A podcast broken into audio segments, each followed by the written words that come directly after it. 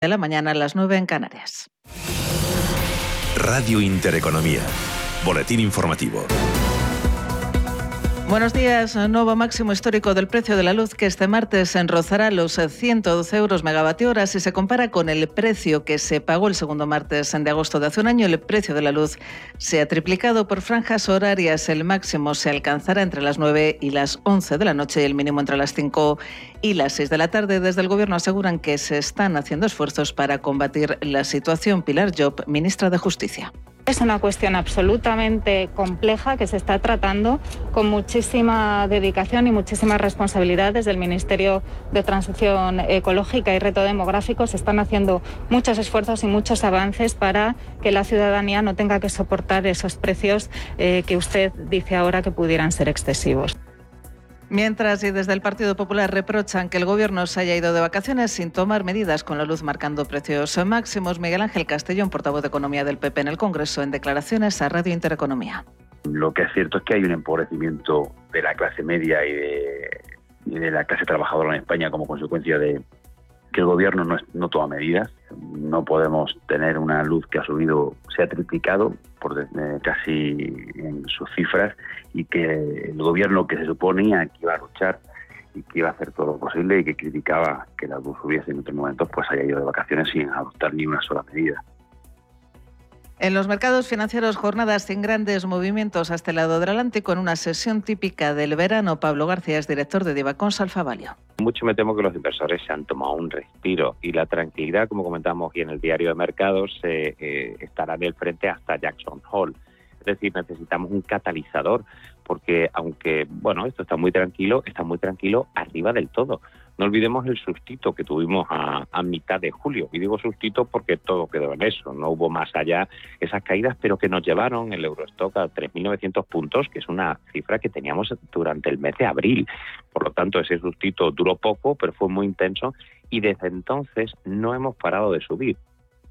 Así las cosas, el IBEX 35 cotiza hasta ahora en tiempo real con una subida del 0,25%, se coloca en los 8.888 puntos avances. Eh, también en el resto de plazas europeas, el DAX alemán sube un 0,21% a 15.777 puntos. La media del mercado, el Eurostox 50, se revaloriza un 0,31% a 4.100 90 puntos, París arriba un 0,14% a 6.822 puntos, mientras que el FT100 de Londres prácticamente en tablas apenas sube un 0,04%, se coloca en los 7.100 34 puntos. Y la pandemia, sí ha la pandemia ha disparado el número de ofertas de empleo en España que incluían el término teletrabajo en un 214% entre mayo de 2020 y abril de 2021. Así se desprende del informe de ADECO, según el cual el crecimiento de las ofertas de teletrabajo fue mayor en las provincias del centro y oeste peninsular y solo Soria experimentó un descenso. A nivel europeo, el número de ofertas con mención al teletrabajo creció un 126%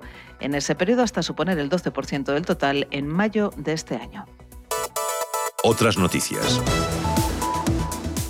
El 61% de los adultos de la Unión Europea ya ha completado la pauta de vacunación contra el coronavirus según el Centro de Control y Prevención de Enfermedades. Además, el 72% de la población adulta de la Unión Europea tiene al menos una dosis puesta. En España el 60% de la población ya está completamente protegida y el 70% con al menos una dosis. Si llega a España la primera ola de calor del verano que marcará máximas de hasta 45 grados, ola de calor que comenzará mañana miércoles y que se prolongará hasta el lunes o martes de la semana que viene. Según la Agencia Estatal de Meteorología, la península y Baleares se enfrentan a valores muy elevados de día y de noche con los consiguientes efectos adversos en la salud de las personas y el riesgo importante de incendios forestales. Continúan escuchando Radio Intereconomía, se quedan ya con Manuel Velázquez y Capital. La información volverá dentro de una hora.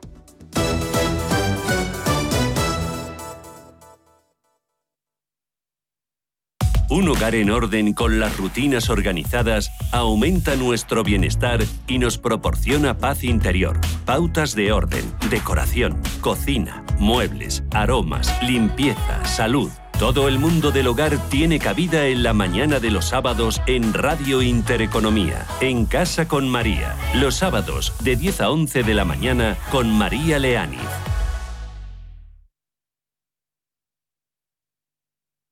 Los viernes a las 10 de la noche tienes una cita con otro gato, el gato gourmet. Andrés Sánchez Magro presenta una guía semanal gastronómica, enológica, de restaurantes, literaria, musical, con todos aquellos ingredientes necesarios para cocinar la buena vida. El Gato Gourmet, los viernes a las 10 de la noche aquí, en Radio Intereconomía.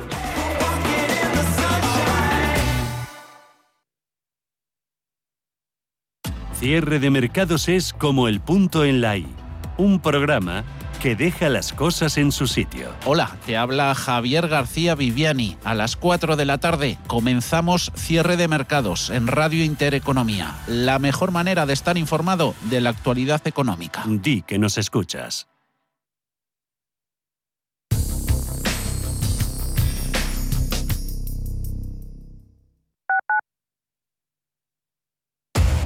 Somos aquello que siempre quisiste ser creamos aquello que siempre quisiste tener.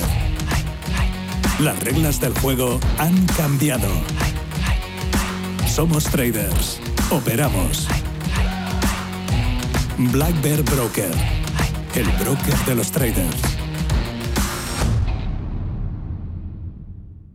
Desde 2002, el restaurante Asador y Yumbe ofrece lo mejor de la cocina vasca en Madrid. La selección cuidada de los productos desde su origen y el trato cercano son señas de identidad de nuestro restaurante. En Iyumbe apostamos por una cocina en la que priman los sabores, basada en el producto de temporada y que mima al máximo la calidad de sus platos. Estamos en Madrid, en Paseo de la Castellana 172, en el 91 867 5902 y en La Moraleja, en Avenida de Bruselas 9, en el 91 490 1096. Restaurante Asador y Yumbe. Días de verano. 11 de la mañana. Sí. 3 de la tarde. Sí. ¿Y 6 de la tarde? También. Días de verano, tres entregas diarias de lunes a viernes en Radio Intereconomía para disfrutar recorriendo España. Sus pueblos, sus tradiciones, los lugares y las actividades más atractivas que ofrece nuestro país.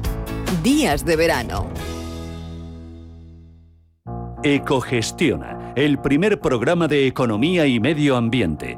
Conoce cómo las empresas integran la sostenibilidad en sus modelos de negocio y consiguen ser rentables cuidando de nuestro entorno. Ecogestiona, todos los viernes de 2 a 3 de la tarde. Presentado por Javier Martínez. Ecogestiona. Los mercados financieros las bolsas más importantes. Información clara y precisa. Esto es Radio Intereconomía.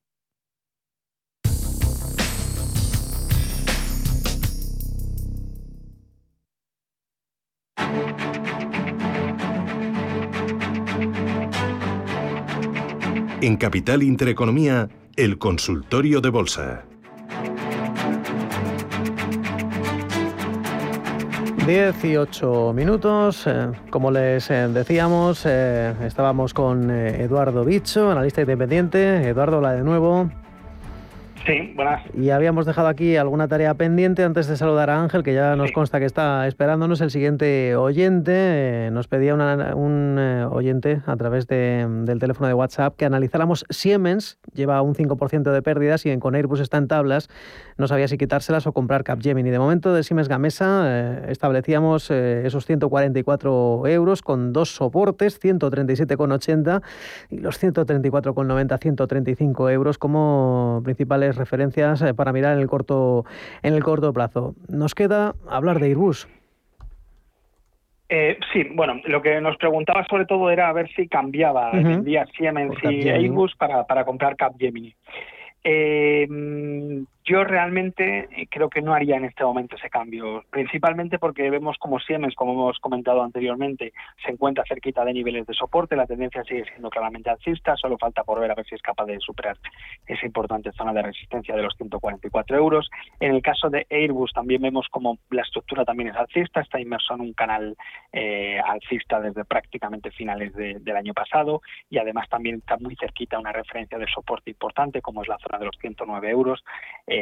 La media de 60 sesiones. Y en cambio, en, el caso de Capgemini es cierto que la subida está siendo vertical, eh, encontramos los principales indicadores como el MAG y el RSI en niveles de sobrecompra. Y si, nos, si tenemos que buscar una referencia en cuanto a soporte se refiere, pues nos tenemos que ir en primer lugar hasta la zona de los 173 euros, eh, un nivel donde dejó un hueco alcista en la apertura del día 28 de, julio. Y creo que el ratio rentabilidad-riesgo en los niveles actuales y lo lejos que debería poner el stop loss eh, en el caso de Capgemini me hace estar más seguro en los dos casos anteriores por la cercanía de los soportes. Otra cosa es que si aplica los stop loss y le saltan, eh, aprovechar cualquier mm, retroceso, cualquier corrección técnica en el caso de Capgemini para tomar posiciones, bueno, pues podría ser una alternativa. Pero de momento, justo con Capgemini en estos niveles de sobrecompra tan alejado de niveles de soporte con respecto a, Siemens y Airbus, yo personalmente no haría no haría ese cambio en este en este preciso instante. Bien, pues ahora sí, vamos a saludar a Ángel. ¿Cómo está Ángel? Muy buenos martes. Hola, buenos días para todos. Mire, he comprado esta mañana Acciona Energía, porque bueno, he visto unas recomendaciones, parece que tiene buena pinta, está en buen sector. El único problema para el analista es que me imagino que por técnico lleva poco recorrido, porque salió hace poco a bolsa. Pero bueno, a ver qué impresión tiene eh, y si tiene ya, sobre todo, soportes, porque no me importa aguantarlas una temporadita. ¿eh? a ver qué a ver qué me dice y si tiene ya resistencias porque hablaban de precios objetivos de 36 38 la he comprado a 31 que está ahora más o menos en ese precio. Nada más gracias y buenos días para todos. Bien pues eh, todo tuyo Eduardo bueno, eh, como bien ha comentado nuestro nuestro amigo, eh, hay pocas referencias porque la trayectoria del título pues es bastante escasa. Sí que es cierto que podemos encontrar la primera zona de soporte o por lo menos donde ha donde se ha apoyado ya en tres ocasiones desde su salida a bolsa en la zona de los 28 euros y medio. Ese sería el primer nivel de apoyo, el primer nivel de, soporte a tener en cuenta. Y en cuanto a resistencia, pues sin duda la zona de los 31 euros y medio. Eh, poco más que decir, se está moviendo en ese rango lateral, pues prácticamente desde que desde que saliese a, cotizar, así que mientras no pierda los 28 euros y medio se puede mantener en cartera desde el punto de vista técnico, pero insisto, muy poca muestra la que la que tenemos de este de este título para hacer un análisis técnico con, con ciertas garantías de éxito. Bien, pues eh, seguimos avanzando las eh, consultas. Recordemos 91533 en 1851 o el teléfono de WhatsApp que tanto da de sí, 609 224 Tenemos un nuevo audio. Adelante. Buenos días. Era para que me informasen sobre el BBVA. Estoy dentro. Era para ver si se puede comprar o hay que vender lo que tengo. Estoy en pérdida. Vale, muchas gracias. Buenos días. Bien. Bueno, eh, dentro de los, de los bancos, la verdad es que BBVA es de los que mejor lo está haciendo, sobre todo en, este, en estos últimos meses. Hemos visto como la recuperación desde finales del año pasado ha sido prácticamente vertical y en estos momentos pues ya se sitúa en niveles que no veíamos desde, desde 2018. Eh, por lo tanto, nos tenemos que ir a buscar resistencias de, de ese año. La primera resistencia la encontramos en la zona de los 6,06 euros eh, parece que va ahí, en el corto plazo podría ir hacia, hacia esa zona. Es un nivel importantísimo esta zona de los 6,06, 6,10, ya que durante el mm, año 2017 en numerosas ocasiones sirvió de apoyo, sirvió de soporte y por lo tanto ahora será una resistencia a tener en cuenta. Si quiere deshacer posiciones en el corto plazo, no nos ha comentado específicamente a qué precio las tenía compradas, solo nos ha dicho que va perdiendo, pero si cerca de los 6,05, 6,10 eh, si estuviera cerca de su precio de, entrada, sí que a lo mejor sería buen momento para deshacer posiciones, ya que, insisto, esa zona a priori le debería costar porque ha servido de soporte numerosas ocasiones y por lo tanto no creo que sea capaz de superarlo a las primeras de cambio. Si fuese capaz de superarlo, sí que el siguiente objetivo técnico ya se situaría en los 6,45 o 6,50 euros. Pero de momento la tendencia sigue siendo claramente alcista. El soporte más cercano que nos encontramos es la zona de los 5 euros y medio, que también le ha costado superarla, pero una vez superada nos va a servir de, zona de apoyo. Así que mientras no pierda los 5 euros y medio, creo que cualquier eh, aproximación a niveles de 6, 6,10 podría ser buen momento para deshacer posiciones si es lo que está buscando nuestro amigo. Bien, pues eh, el turno ahora para, para Javier, que está al teléfono. ¿Qué tal, Javier? ¿Cómo estás? Buenos días. Pues, eh. Bueno, pues eh, Javier tiene que bajar el volumen de, de, la radio para que no escuchen este, este retorno. Javier, ahora sí. sí. Hola, buenos días, sí, perdona. Nada, tranquilo. Vale, pues nada, un saludo para los dos y bueno, mi pregunta es, a ver, estoy dentro de Santander a 2 euros con 20 y en Mafre a 1 euro con 60. Quería que me diría el analista a ver cómo lo ve, a ver si eh, me dé soporte de resistencia, si salir. Y luego quería eh, que me comentara también sobre CaixaBank, no estoy dentro de estas, ¿eh? CaixaBank para entrar, IAG o NIO que la tengo también ojeando hace un tiempo y estoy por entrar, por no entrar y que me dé, que me dé algún consejo o el analista, si puede ser. Gracias por, el, por la información. Bien, pues gracias a usted, Javier. NIO. Eh, vale. Vamos por, si quieres empezamos por, por el Santander. Vale. A ver, en el caso de Santander, eh, estamos viendo cómo, bueno, de momento la, estructura sigue siendo alcista, eh, se enfrenta ante una resistencia importante, como es la zona de los de los 3,30 euros. Vamos a ver si en el corto plazo es capaz de recuperar dicho nivel y en ese caso se podríamos ver un nuevo ataque a esa zona de resistencia tan importante como es la zona de los 3 euros y medio. Un nivel que mm, en el mes de junio ha intentado superar sin éxito en, en varias ocasiones y vamos a ver si vuelve a intentarlo en las próximas semanas. En cuanto a niveles de soporte, eh, la clave sin duda pasa por la zona de los 2,85, 2,90 euros. Aquel que tenga el valor en cartera, como nuestro amigo que lo tenía además a 2 euros y pico, si no me equivoco, si pierde la zona de los 2,85 sí que aconsejaría deshacer posiciones. Mientras tanto, la estructura sigue siendo alcista y por lo tanto mi recomendación es de mantener. En el caso de Corporación Mafre, Hemos visto como en las últimas sesiones también está atacando una zona de resistencia importante, como es la media de 60 sesiones. Eh, si asistimos a un cierre por encima de 1,80 euros, podríamos ver un nuevo tramo alcista con siguiente objetivo en la zona de 1,89. Al igual que hemos comentado en el caso de Santander, esta, esta resistencia ha sido ha intentado ser superada en numerosas ocasiones en el mes de junio sin éxito alguno, así que vamos a ver si es capaz finalmente de superar esa importante zona de, resistencia. En cuanto a niveles de soporte, nos tendríamos que ir en primer lugar a la zona de 1,73 euros y posteriormente la clave pasa a medio y largo plazo por 1,65, 1,64 euros, que es la media por, la zona por donde pasa la media de 200 sesiones, así que nivel que no debería perder eh, bajo ningún concepto. Y por último, preguntaba creo que también por CaixaBank, en el caso de CaixaBank, eh, estamos viendo cómo podría estar desarrollando una formación de cambio de tendencia, eh, conocida como hombro-cabeza-hombro. Para ello, deberíamos ver la superación en el corto plazo de los 2,68 euros, si quiere anular esa, esa formación de cambio de tendencia. En estos momentos está en torno a 2,63, 2,64 euros. Así que eh, si asistimos a un cierre por encima de los 2,68, 2,70 en las próximas sesiones, sí que podríamos pensar nuevamente en cotas de 2,80, 2,85, que son los máximos vistos en el, en el pasado mes de junio. Por contra, niveles de soporte, eh, la, clave en, esta compañía pasa por los 2,40 euros zona de soporte clave y si la pierde sí que aconsejaría deshacer posiciones para aquellos que tengan el título en cartera. Bien, pues eh, tenemos más oyentes. Este es eh, José Manuel. ¿Cómo está José Manuel? Buenos días. Buenos días, muchas gracias. A usted por pues llamar. mira, Quería a ver qué me puede decir sobre Daimler, que llegó a 80 euros, retrocedió y estoy viendo que le cuesta mucho recuperar.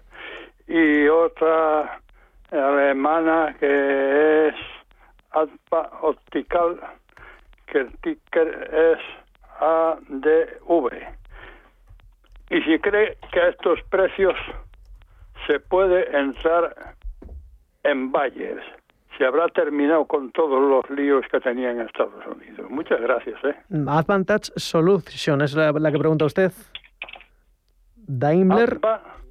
sí, diga, diga. Por Daimler, Daimler y Adva, Optical. Optical. Sí. Vale, ha dicho usted el ticker eh, ADV, ¿no? Sí. Efectivamente. Aparte de Bayer. Perfecto, pues José Manuel, eh, gracias por la consulta. Muchas gracias a vosotros. Bien, Eduardo, la última.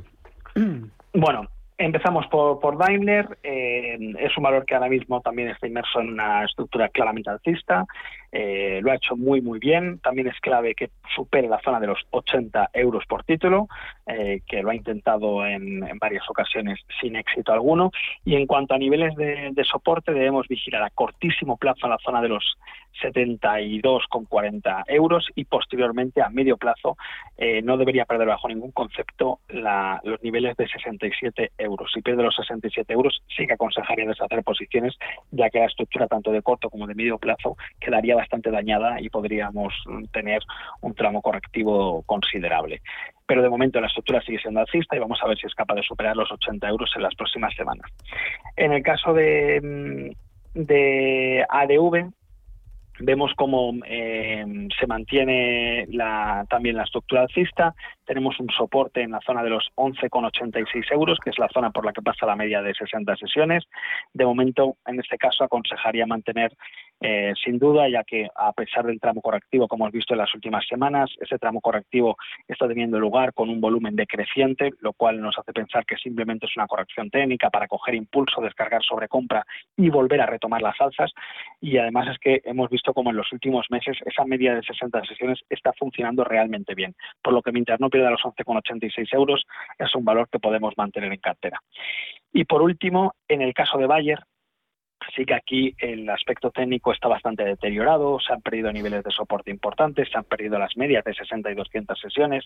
Así que eh, aquí esperaría para tomar posiciones a ver un cambio de tendencia, una formación de suelo, lo cual de momento no ha llegado. Todavía los niveles de sobreventa tampoco son bastante preocupantes a la hora de pensar que podamos asistir a un rebote de cierta envergadura o de un cambio de tendencia. Y la única referencia cercana que tenemos son los mínimos vistos en noviembre del año pasado en el entorno de los 40 euros. Así que de momento en este caso sí que aconsejaría esperar para tomar posiciones a ver si el, gráfico, el aspecto técnico nos, nos da algún síntoma de, cansancio, de agotamiento en esta tendencia bajista que estamos viendo tanto en el corto como en el medio plazo en, el valor.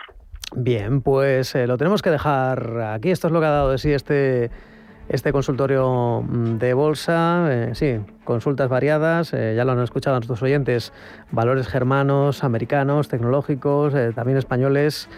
En fin, nunca dejan de sorprendernos. Eduardo Bicho, analista independiente, has cumplido con nota. Gracias. Muchísimas gracias a vosotros, como siempre.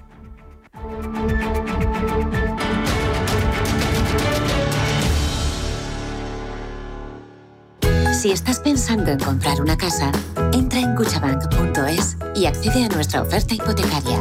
Cuchabank, el banco de tu nueva casa. Bontobel Asset Management calidad suiza con el objetivo de obtener rendimientos superiores a largo plazo. En Bontobel Asset Management siempre estamos a la vanguardia de las inversiones activas en bonos y acciones. Para más información, entre en nuestra página web bontobel.com barra am. Bontobel Asset Management, su especialista global en fondos de inversión. Nos definen como el jamón del mar Nuestras anchoas son cantábrico en estado puro. Somos esfuerzo, artesanía y dedicación. Defendemos con uñas y dientes los puestos de trabajo en nuestra tierra. ¿Sabéis quiénes somos? Somos Anchoas Codesa, maestros conserveros desde 1976. Radio Intereconomía es la mejor plataforma para dar a conocer, relanzar y poner voz a su empresa. Nuestro equipo comercial le asesora para conseguir sus objetivos. Contacte con nosotros. Teléfono 91 999 2121 y en el mail comercial arroba intereconomía.com. Radio Intereconomía, la radio de las empresas.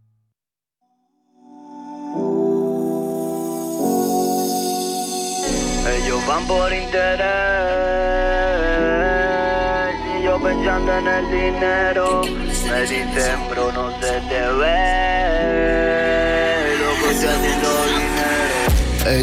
Bien, 10 y 24 minutos, 9 y 24 minutos si nos escuchan desde la comunidad canaria. Vamos a tratar de ponerles en perspectiva porque seguro que muchos de ustedes eh, se incorporaron el lunes a trabajar ayer como un servidor y claro, pues tratando de entender esta locura, pues por si fuera poco, pues de madrugada teníamos caídas abruptas, vertiginosas eh, en la onza de oro. Parece ser que, que, bueno, que se reactivaban esos miedos a que la Reserva Federal eh, retire antes de tiempo los estímulos, como si, no sé, como si les hubiera pillado de repente, eh, les ha explotado la bomba en las manos y lo cierto es que hubo ayer un flash crash auténtico.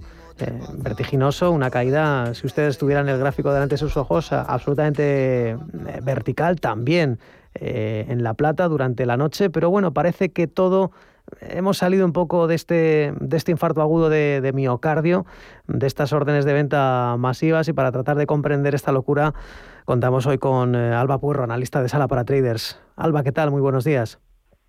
Hola, ¿qué tal Manuel? ¿Cómo estáis? Bien, vamos a ver si lo podemos explicar un poquito, qué es lo que hay detrás de esta, de esta, de esta caída y que, sobre todo, qué, qué aspecto técnico presenta, presenta este, este metal precioso.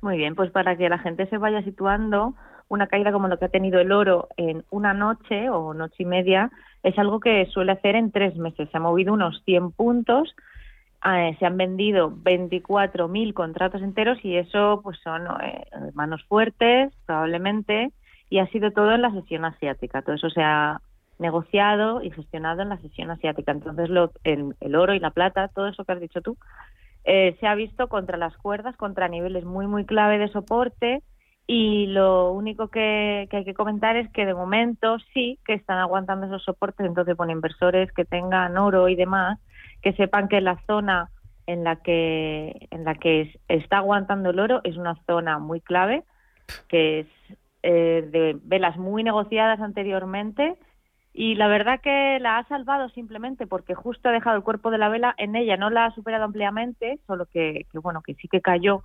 muchísimo y ahí hubo una reacción de una compra muy, muy brutal y está ahora mismo aguantando en estos niveles. Entonces, con todo el tema de si compran ahora o venden, yo me esperaría a ver si eh, en las jornadas de hoy, de mañana, respetan las velas este nivel por encima de los el de los 1715, por ahí, ¿vale?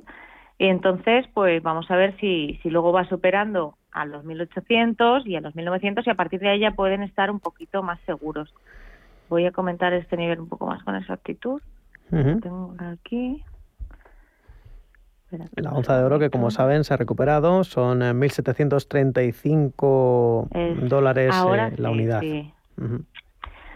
El soporte que ha salvado por encima de los 1.700 y 715, genial. Ahora bien, en los 1.734,90, ese sí que lo tiene que superar. En esta semana no puede cerrar, no debería cerrar por debajo de ese nivel, porque, bueno, pues se vería un poco comprometido ahora mismo un posible rebote. Así que si aguantan por encima de este, de este nivel de 2.735, ese justo que has dicho tú, pues ya podríamos pensar en una posible recuperación. Eh, no sé, y eso no se sabe, si vamos a tener caídas de nuevo tan violentas. Desde luego, esto no es algo normal, como tú dices, es un flash crash, es algo que ocurre muy eventualmente en los mercados, pero bueno, cuando hay una venta masiva de contratos, pues es lo que pasa. Algunos, las malas lenguas dicen que han sido eh, los bancos, que, que ellos son los que manipulan muchas veces estas commodities a su gusto y que muchas veces por esto les caen escándalos, multas y demás y que tienen que pagar. Pero bueno, todavía eh, no, no ha salido si es uno, tres o cuatro o cuarenta los que han vendido estos 24 mil contratos de oro, que es muchísimo en el mercado de futuros. Entonces, bueno, pues he aguantado la zona, eso es lo que tienen que saber los inversores, que esta zona es muy importante por volumen, por vela negociada y la está aguantando. Y ahora bien, pues ya lo que hagan el resto de semana es importante que no cierre por debajo de los de la cifra que estábamos comentando, 2.735, para eh, quienes quieran comprar en oro, que sigan tranquilos para comprar. Y luego un poco quien opere Forex, que también... Eso es lo que te iba a preguntar, eso es lo que te iba a preguntar, Alba, eh, porque con este panorama... Dime. Claro, eh, con este panorama, eh, esto lo hemos hablado también muchas veces, tanto en capital como en mercado de divisas, eh, muchos oyentes pues sabrán, ¿no? decir, oiga, pues es que cuando me tengo que deshacer del dólar para, para, invertir en oro, o también hay otros países que están muy ligados a las materias primas, divisas como la canadiense, la australiana. Si te parece, hablamos de, pares que tengan, en fin, que guarden correlación negativa y correlación positiva. Con este panorama con eh, la onza de oro, ¿qué es lo que podemos hacer en el mercado Forex, Alba? Pues la onza de oro tiene como divisas que son de correlación directa porque por materias primas y divisas, lo que has comentado tú sería el, dólar australiano, lo que es el Aussie, o el dólar neozelandés, el New Zealand, porque sus economías están muy ligadas a, esta materia prima. Y bueno, lo que pasa que con una caída tan violenta y recuperación tan violenta tampoco la ha acusado mucho, pero sí que está, también el, estos, estos pares, el Aussie, en cierto soporte, un poco mirando de reojo a ver qué es lo que hace el oro si ya prolongase su caída al oro y perdiese estos niveles que hemos dicho, probablemente sí tendría oportunidad la gente que opera Forex de vender en este caso el dólar australiano o el dólar neozelandés. Como son divisas, no van a no van a replicar con tanta fuerza los movimientos o tan exactamente como un espejo los movimientos del metal, pero bueno, es otra forma de poder trabajarlo. Y como divisa contraria, como te has dicho, es el dólar. Eh, lo que es el, el oro se enfrenta al dólar en su propio gráfico, con lo cual tiene lo que es el dólar al final de, de su de lo que es su ticker. Si sube el dólar, en este caso, pues empujaría al oro abajo y si bajase el dólar, empujaría al, oro arriba. Es más bien una consecuencia. El oro no manda en este caso sobre el dólar, sino que sería un poco al revés. Pero bueno, pues también es para que lo tengan en cuenta que el dólar sí que influye de cierta manera. Cuando tenemos un movimiento de nuevo muy acusado en el dólar, es cuando eh, puede un poco acompañar el oro subiéndolo o bajándolo. Así que esos serían los, los sobre todo, si quieren ir acompañando los movimientos del oro, son el dólar australiano y el dólar neozelandés. Bien, pues eh, que lo tengan en cuenta nuestros eh, oyentes. Esa es la situación con la que podemos sacar partida, sobre todo en el mercado de divisas, eh, con, esta caída estrepitosa y parece que recuperándose paulatinamente está... Está peladito, está peladito. está complicado, está complicado. está poco de momento, vamos a ver el resto de semanas. Ya veremos, eso es, eso es. Esto tampoco es Bitcoin, pero, pero bueno, tiempo al tiempo. Alba Puerro, sala para traders. Gracias. Muchas gracias a ti, Manuel. Un abrazo. ¿Buscas hipoteca y aún no has dado con la tecla? Descubre la hipoteca online del Santander, digital desde el principio y con un gestor personal que te acompañe y resuelve tus dudas hasta el final, para que puedas gestionarla desde donde quieras y cuando quieras, con información del estado de tu solicitud en todo momento. Compara, elige, encuentra, simula tu cuota y compruébalo tú mismo en bancosantander.es. Si mantienes la cabeza en su sitio, cuando a tu alrededor todos la pierden, si crees en ti mismo cuando otros dudan, el mundo del trading es tuyo. Trading 24 horas, un sinfín de oportunidades. Cuando ves la oportunidad, IG. Todas las operaciones conllevan riesgo. 76% de las cuentas de inversores minoristas pierden dinero en la negociación de CFD con este proveedor. Debe considerar si comprende el funcionamiento de los CFD y si puede permitirse asumir un riesgo elevado de perder su dinero. Érase una vez una tarjeta de crédito, la tarjeta revolving, que te prometía más cosas que el genio de la lámpara, pero pasó el tiempo y te diste cuenta de que aquello era un cuento. El genio se había quedado con tu dinero. ¿Quieres recuperarlo? Nosotros lo haremos por ti. Somos Durán y Durán Abogados y sabemos cómo hacerlo. Entra en durán y y que no te vengan con cuentos. Radio Intereconomía es la mejor plataforma para dar a conocer, relanzar y poner voz a su empresa. Nuestro equipo comercial le asesora para conseguir sus objetivos. Contacte con nosotros en el 91 999 21 21 o escribiendo a comercial@intereconomía.com. Radio Intereconomía, la radio de las empresas.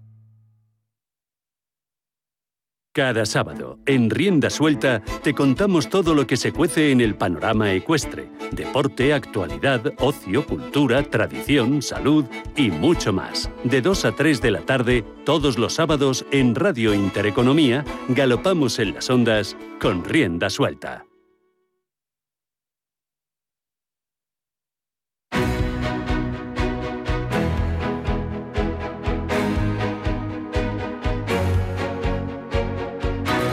En Capital Intereconomía, Consultorio de Fondos.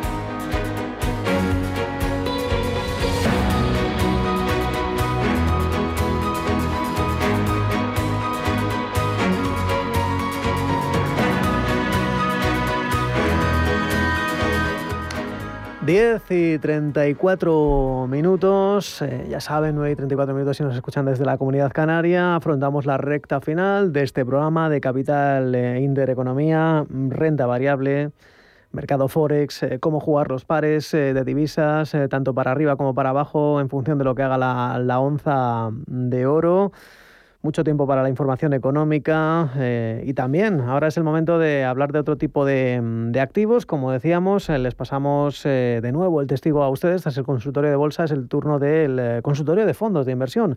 Hoy con Félix González, socio director general de Capital y Familiar EAFI. ¿Qué tal, Félix? Muy buenos días. Hola Manuel, ¿qué tal? Buenos días, ¿cómo estáis? Bueno, lo primero, voy a recordar los teléfonos para que los oyentes eh, vayan haciendo sus llamadas, vayan cogiendo sitio 915331851 609 224 716 una jornada, Félix, o una semana en la que, bueno, pues parece que bastante tranquilidad, sin demasiadas referencias en la renta variable. Parece que los inversores, eh, tal vez pendientes, ¿no? O en actitud de espera, ¿no? Antes de algunas pistas en Jackson Hole o a la siguiente reunión de la Reserva Federal. Y también tratando de, bueno, pues ponernos una venda en la cabeza, ¿no? Hasta que, que bueno, que nos quitemos un poco en fin, todavía no nos hemos sacudido ni el miedo del cuerpo para esa retirada de estímulos ¿no? De, del Banco Central estadounidense. Así es, efectivamente.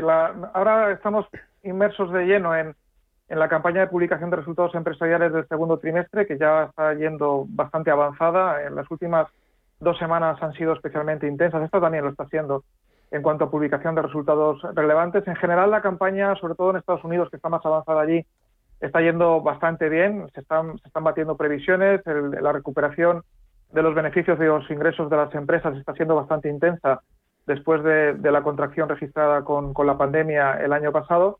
Pero como bien apuntabas, la, clave en estos momentos es eh, qué va a pasar y cuándo, ¿no? Con, yo, el qué va a pasar yo creo que está bastante claro, sino más bien el cuándo y el cómo, ¿no?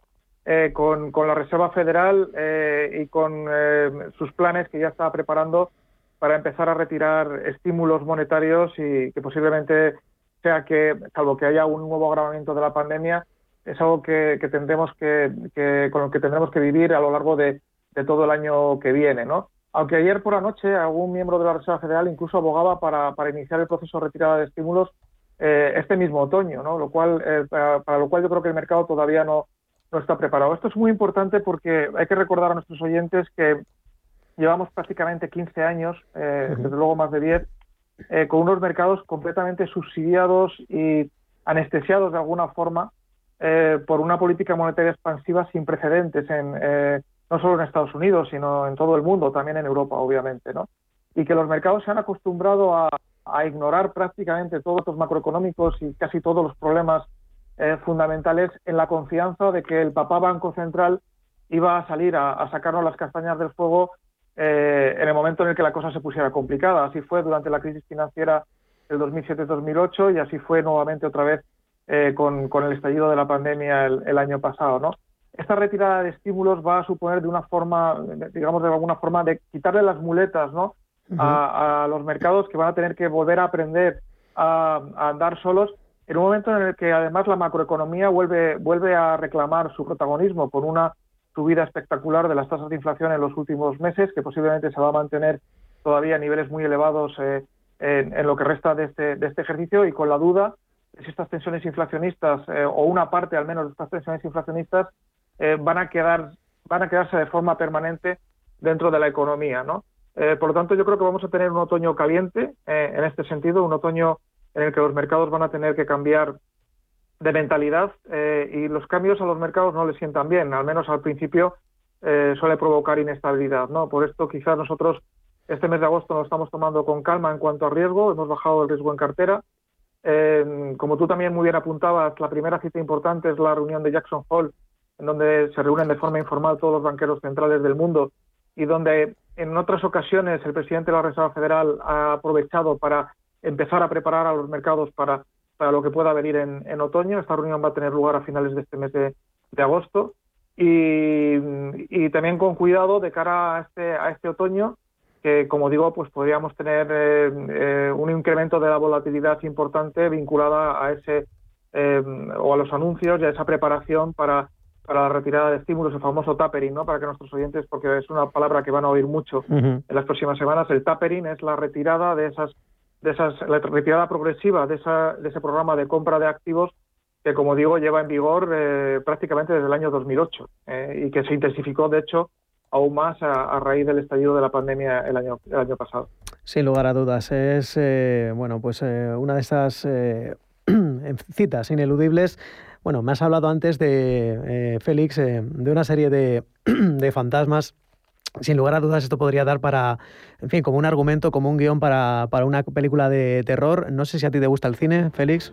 Me imagino que sí. Sí, mucho, sí.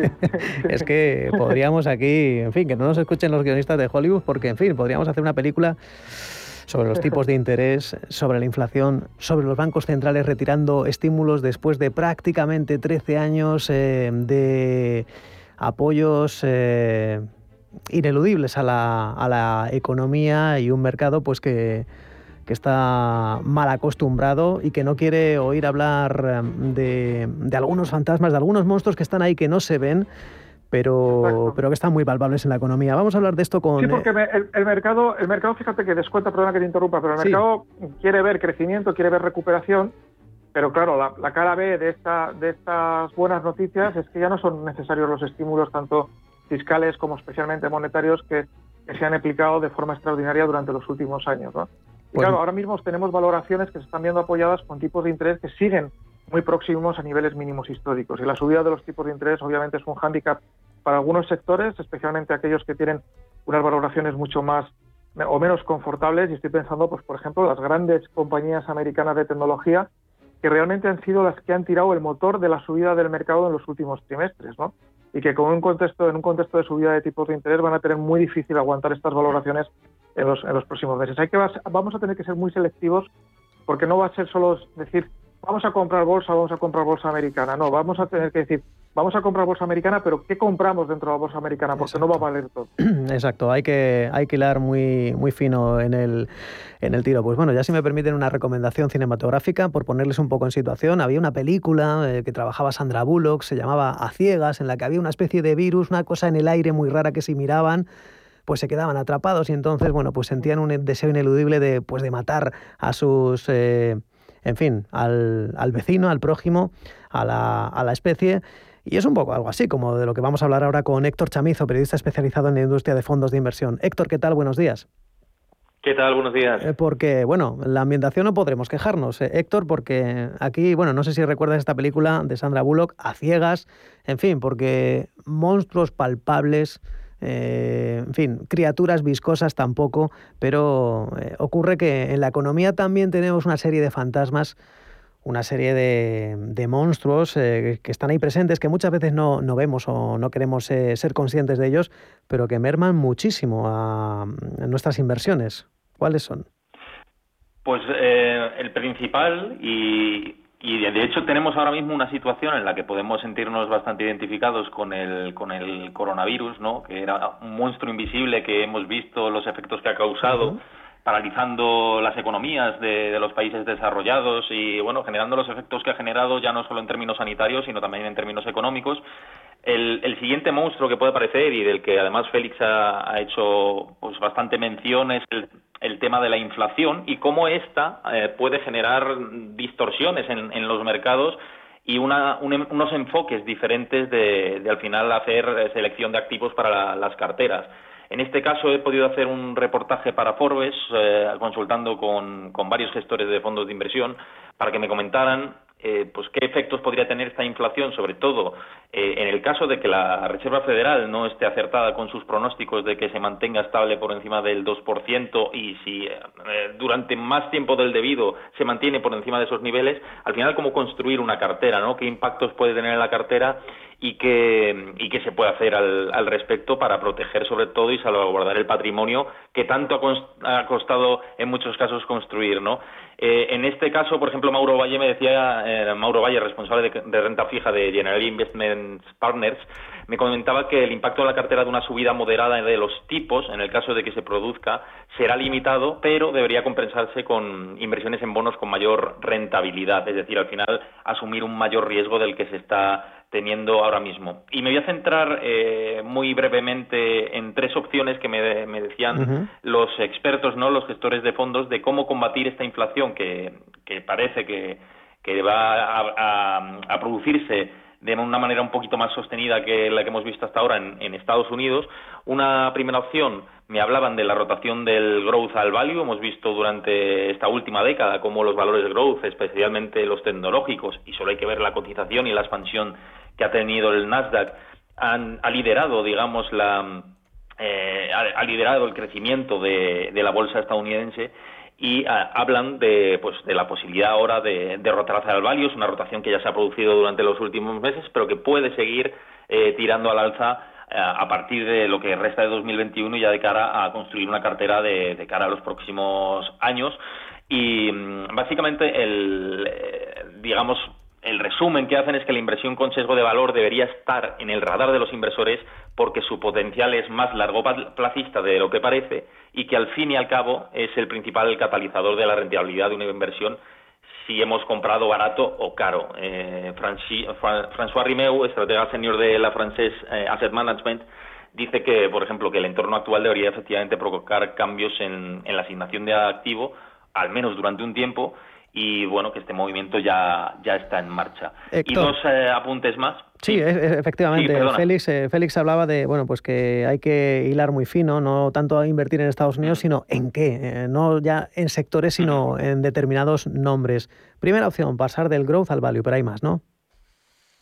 Sí, pasar del growth al value, decía que François Rimeu me hablaba, por ejemplo, de los bancos, ¿no? que son eh, actores que se pueden beneficiar de un entorno inflacionista y de la subida de los tipos de interés, dado que sus márgenes eh, pueden ir aumentando progresivamente ¿no? con, esta actuación por, por, parte de los bancos centrales y también de empresas cíclicas.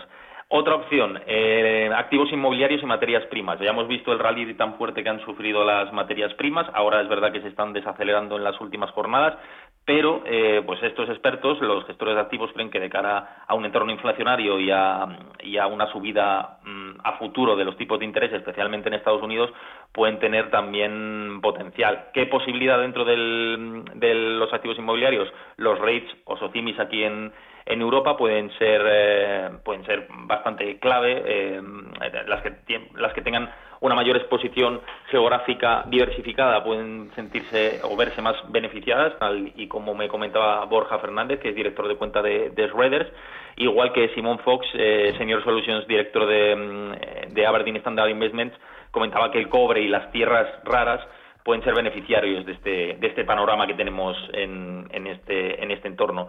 Y ya como última, como última opción de, estas tres opciones que destacaba yo en este reportaje que, escribí para, Forbes, está la, alternativa, valga la redundancia, de las inversiones alternativas. Em, por ejemplo, los préstamos o los ABS pueden ser una opción, los TIPS o bonos ligados a la inflación es otra posibilidad. Eh, ofrecen protección más directa frente a la inflación estadounidense, pero a un precio relativamente alto.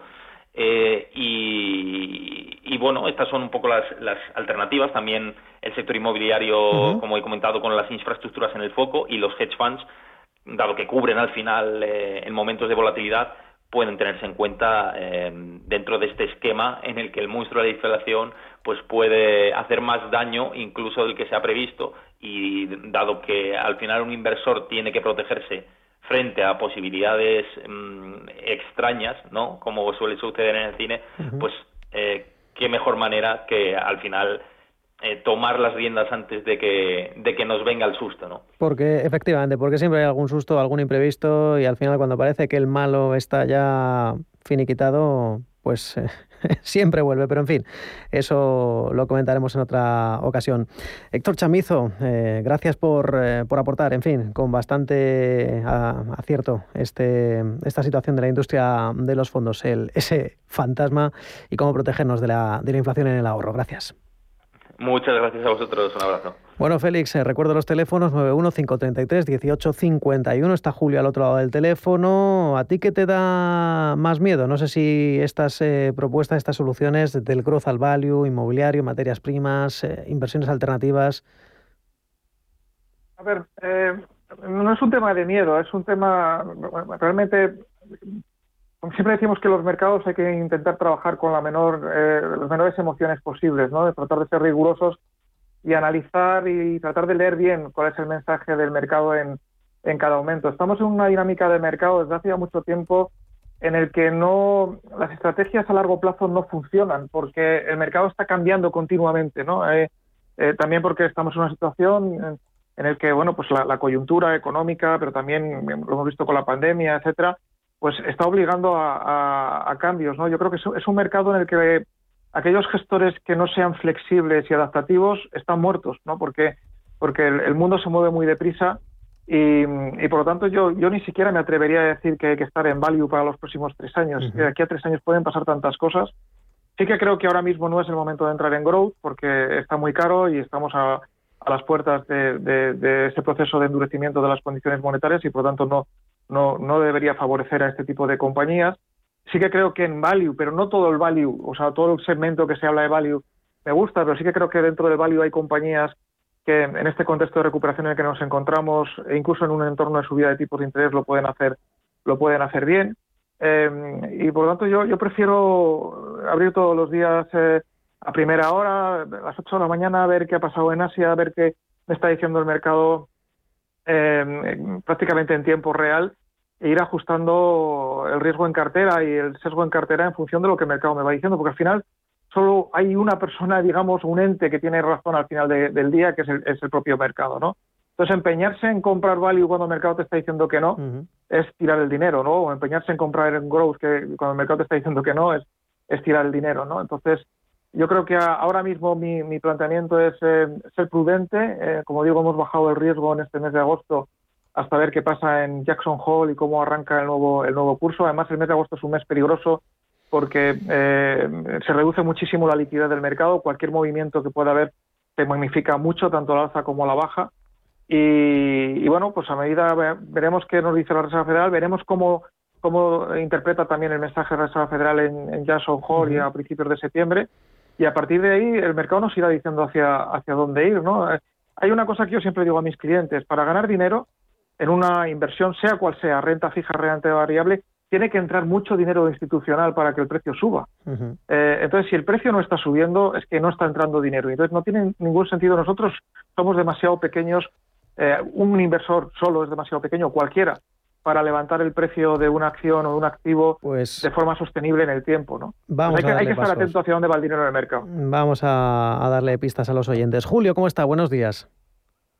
Hola, muy buenos días. Gracias por la espera. Díganos quería preguntarle al señor González lo siguiente. Yo soy un inversor de perfil dinámico, muy dinámico, y actualmente todavía, ¿eh? bueno, actualmente tengo eh, renta variable de prácticamente todo y eh, aproximadamente un 50% en cíclicos y un 50% en growth, ¿no?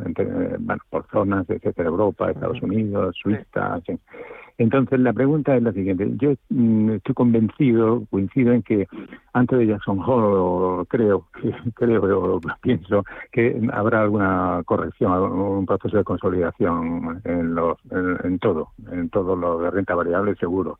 Los de renta fija ya están complicados, así que yo lo que le rogaría al señor González, le rogaría que me diera varios, vamos, si es tan amable, varios fondos o que intente para, para cubrirme durante un tiempo hasta, tener más visibilidad cuando pase Jackson Hall y ver realmente qué pasa. Eh, pues eso es lo que le quería pedirle. Muchísimas gracias. Perfecto, muy bien. Vamos a ver, si, si, las, si las posiciones están eh, en, fondos monetarios, perdón, en fondos de inversión, eh, en este entorno en el que estamos, posiblemente la mejor alternativa, y no es buena, ya avanzo que no es buena, pero es la mejor eh, de, las, de las existentes, sea irnos a, fondos monetarios. Digo que no es buena porque en un fondo monetario vamos a perder algo de dinero porque los fondos monetarios en euros están dando rentabilidades ligeramente negativas, eh, no, son capaces ni siquiera de cubrir la comisión de gestión porque los tipos de interés del mercado interbancario europeo son, negativos, pero es, es la única forma de pasarnos de, de fondos a fondos sin aflorar plusvalías históricas eh, y, protegernos durante unas pocas semanas hasta que tengamos mayor visibilidad en torno a, lo que pueda suceder o lo que pueda anunciarse en Jackson Hole y, luego también la primera reunión de la Reserva Federal de nuevo curso que tendrá lugar hacia mediados del mes de septiembre. Eh, insisto, va a haber una pequeña pérdida por, por el tipo de interés negativo, eh, pero esa pérdida nos compensaría, entiendo sobradamente, el no aflorar las plusvalías fiscales si tuviéramos que vender los fondos de renta variable en el caso de que, como entiendo también nos ha comentado don, Jesús, pues tenga plusvalías acumuladas en esos en esos fondos. ¿no? Eh, si no tuviéramos esas posiciones en fondos, los tuviéramos en ETFs o directamente en valores, eh, la alternativa más fácil sería pasarnos a, liquidez durante estas pocas semanas. E, e insisto, estamos hablando solo de unas pocas semanas, no estamos hablando de un posicionamiento estratégico eh, de cara a los próximos meses, sino simplemente bajar el riesgo en cartera para, en el caso de que el mercado corrigiera, pues eh, amortiguar ¿no? el impacto negativo de esa, de esa corrección. Y por lo tanto, bueno, pues tanto en un fondo monetario la pérdida sería mínima como en, liquidez, pues sería solo estar aparcados ahí durante un tiempo, porque también insisto, esto es muy importante. Hay muchas veces que los inversores o los clientes piensan que si estamos en liquidez no estamos haciendo nada, y la liquidez es una clase de activo más, y en, en, una dinámica bajista eh, o eventualmente bajista del mercado, pues siempre es, es mejor no perder, ¿no? Aunque estemos al cero de rentabilidad ahí durante esas semanas, a, perder una, una, caída importante. Quiero, quiero recordar, y Manuel me corregirá si no, no estoy en lo cierto, pero la, anterior vez que fue como hace cuatro o cinco años o, tres años que, que, la Reserva Federal estuvo una dinámica parecida a la que estamos ahora, anunciando el tapering, eh, en los primer, la primera fase de este anuncio, no sé si los mercados corrigieron como un 15% así en, en, unas pocas, en pocas semanas. Es una caída bastante importante que además es aprovechable ¿no? para, para tomar posiciones ya, porque luego el mercado lo digiere y al cabo de unas semanas la situación se normaliza, pero de entrada las caídas pueden ser, pueden ser importantes. También recuerdo, por ejemplo, el agosto del 2011, ese sí que lo recuerdo muy bien, en el que el mercado cayó en cinco días un 25%. O sea que, que cuando el mercado se pone duro y bruto, eh, eh, las caídas pueden ser muy verticales en muy poco tiempo, aunque luego recuerdo también, por ejemplo, que en esa caída de agosto del año 2011 se había recuperado totalmente en el mes de octubre, es decir, que, que, son, son correcciones eh, intensas y rápidas, pero que, siempre que no se dañe el, escenario de fondo o la tendencia de fondo, que en este caso también sigue siendo alcista, pues como digo, se recuperan en, cuestión de, de, semanas. Y ahí sí que es importante. Sí, sí, no, decía que lo, de momento los índices eh, están cotizando casi todos a doble dígito en lo que llevamos de año. Y es que nos quedamos sin tiempo, Félix, nos quedamos sin tiempo para más en esta edición de Capital Intereconomía. En fin, Capital y Familiar y AFI. Muchísimas gracias, un abrazo. Gracias a vosotros, hasta luego. ¿La conocen, verdad? Eh, bueno, pues esta forma parte de un disco maravilloso de 1987, Appetite for Destruction, de los Guns N' Roses, eh, que se publicó tal día como hoy, pero de hace ya 34 años, 1987, cuando entonces el rock, la música dura, estaba en las listas de las eh, principales eh, emisoras y radiofórmulas. En fin, con esta música nos despedimos y les emplazamos a mañana a escucharnos a las 7, perdón, a las 8, las 7 en Canarias. Adiós.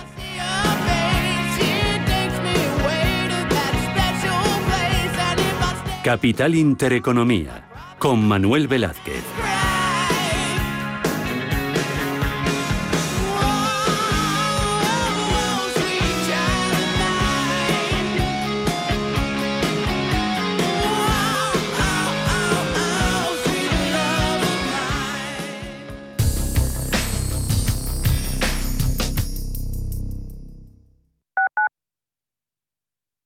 Urbanitae es una nueva plataforma de inversión inmobiliaria que te permite invertir a lo grande con cantidades pequeñas.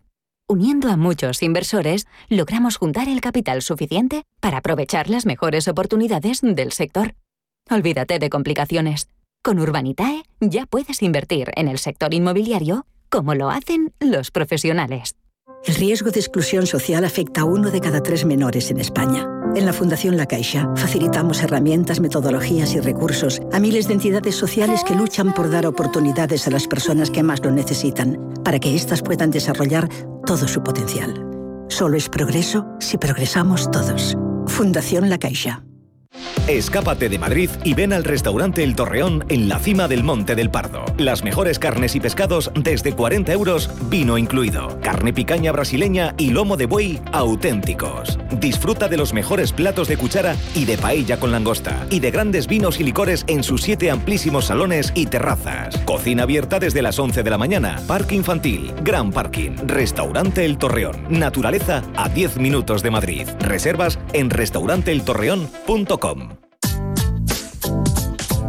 Nosotras en la onda. Un espacio actual con diversos temas relacionados con nosotras donde se unen el diálogo, la sensatez y la buena música. Los sábados de 12 a 12 y media de la noche. Nosotras en la onda. En Radio Intereconomía. Los domingos a las 10 de la noche tienes una cita con El Club de los Negocios Raros. Un magazine dedicado al mundo de los libros. Actualidad, entrevistas, literatura y poesía tienen cabida en este espacio cultural de Radio Intereconomía. Dirigido por Andrés Sánchez Magro. Todos los domingos a las 10 de la noche.